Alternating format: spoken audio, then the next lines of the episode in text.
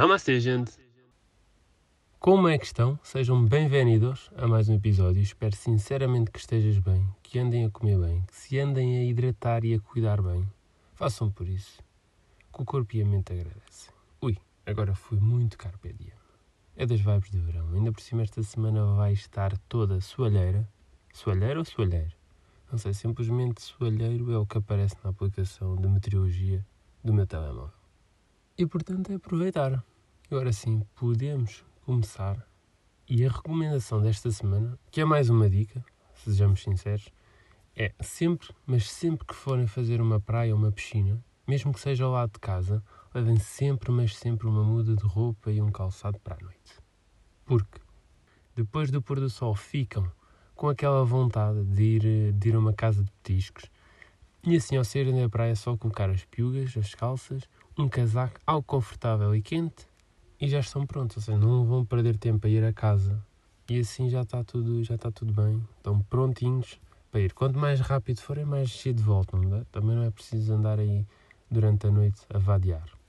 Porque isso não é bom. O que realmente é bom é acampar ou acampear, como quiserem chamar. Existem vários registros para o fazer, podem fazê-lo num parque próprio para o efeito, campismo selvagem ou acampar num festival. Eu já acampei algumas vezes em vários sítios e gostei mesmo muito. Há dois anos eu fiz a Costa Vicentina com os amigos e o ano passado fiz a Costa Central. Costa Central, com aspas, porque fomos nós quem titulámos assim para ser mais fácil, porque basicamente fica mais no interior do país, daí o nome. Foi o mesmo pessoal, as duas viagens que eu fiz, foi sensivelmente uma semana e este ano já é outra vez, simplesmente adorei. Nós fizemos um dia e uma noite em cada parque de campismo diferente, éramos cinco, tínhamos um carro, começámos na Ericeira, de seguida Peniche Nazaré, São Pedro de Moel e Foz do Alves. Sempre a passear, sempre a abrir, sempre a divertir, mesmo a verão. Em relação ao campismo em si, a parte mais chata era montar e desmontar a tenda todos os dias. Só que agora que penso bem nisso, nem custou assim tanto. Nós somos jovens, nós temos uh, mais que tempo e energia para que. Ok, tempo é relativo, mas somos jovens por isso. Se não for agora, não é quando tiveres 60 anos que vais fazer essas cenas. Por isso, aproveita. Portanto, não custou assim tanto e ficámos uns profissionais em tendas. Algo que também é muito fixe, muito fixe e só o campismo é que dá assim essa experiência, é cozinhar no meio do campo, com música e a ver o pôr do sol. Atenção, se não fizeste isso, tens mesmo que fazer.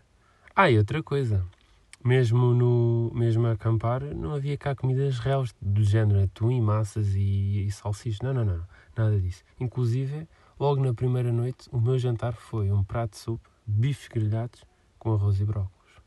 E ainda fiz uma mousse com iogurte. Devemos continuar a tratar-nos bem, independentemente de onde estejamos. Ainda por cima, hoje em dia, há de tudo e mais alguma coisa relativamente a material de campismo, o que torna o campismo muito cómodo e super confortável, moderno. Não há desculpas. E a tantos parques de campismo que fui, claramente cá um que eu gostei mais do que os outros. E para mim, o parque de campismo com mais pontos positivos, e eu tenho mesmo que recomendar, é sem dúvida o Parque de Campismo do Serrão. Imaginem, há parques que têm muitas, mas muitas burocracias. E atenção, não estou a falar de regras, porque as regras são, são importantes e existem para que o mundo não seja uma selva. E as pessoas normais respeitam-nas. Só que há outros que se preocupam mais com as burocracias do é muito mimimi, e depois é, é muito limitado, tens acesso aqui, mas já não tens ali, pagas isto, mas depois para teres aquilo também tens que pagar, mais isto e mais aquilo também. O horário é este, água quente só até às 19, uma pessoa vai de férias, paga, quer ser servida e quer estar relaxada e descontraída, sem muitos horários. E há alguns parques de campismo que pecam por causa disso. E no parque de campismo do Serrão é simplesmente o seguinte: dizes quantos alvéolos precisas, quantas tendas são, se queres o carro dentro ou fora do parque, com ou sem eletricidade, pagas e já está.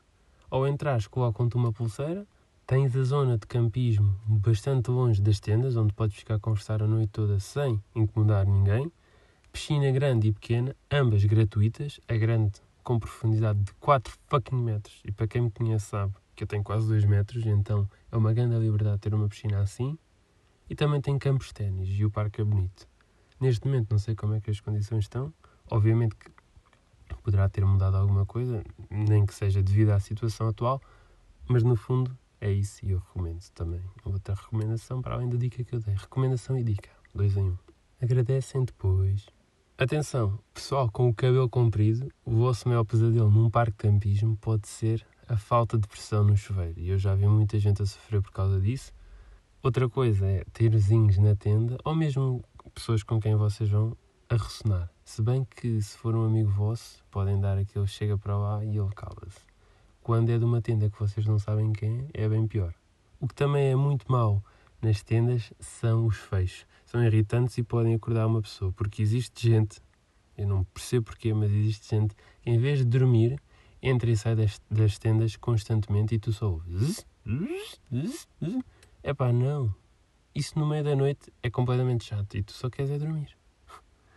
Também irritante quando os próprios fechos se estragam a meio da, da abertura ou do fecho, ou seja, se o fecho se estraga quase a fechar, tu já não tens espaço para poderes entrar na tenda, então tens um ali um, ou seja, tens ali um 31 porque não consegues entrar, não consegues ir buscar o que precisas e depois não consegues dormir, não é? Se avariar-se logo ao início, pá, não consegues fechar, ou seja, tens a porta aberta para o mundo inteiro e as melgas depois vão começar a entrar e é. Graças a Deus alguém criou o repoente, eu agradeço desde já a pessoa que fez isso, só que não deixa de ser chato. Acampar num festival é completamente diferente, há muitas condições, até porque o festival é montado anualmente para aquele efeito e não lá está permanentemente como um parque de campismo. Porque por pior que o parque de campismo seja, tens sempre um Zoom para usares. Porque, para quem não sabe, Zoom é uma marca de sanitas. Por isso, hoje em dia, só avisa alguém dizer estou no Zoom, tanto pode ser numa chamada de vídeo como numa sanita. Tenha atenção a isso. Mas, como eu estava a dizer, num festival há muito mais barulho, só que é algo que tu já tens de estar preparado assim que compras o bilhete e sabes que vais lá acampar. Há a possibilidade também de estranhos entrarem na tua tenda, por estarem podres de bêbado e terem confundido tenda, a tua tenda com a deles, pode acontecer pior que isso, que é vomitarem na tua tenda, e isso é um pesadelo, por isso é preciso muito, muito juizinho. Em relação ao campismo selvagem, tenho alguma ideia do que seja e como funciona? Farei um episódio a falar sobre isso quando tiver tal experiência, porque até lá nunca fiz campismo selvagem. Foi, portanto, o episódio 2. Obrigado por me ouvir. Até ao próximo episódio, quarta-feira, já sabem. tela. Zajdzie.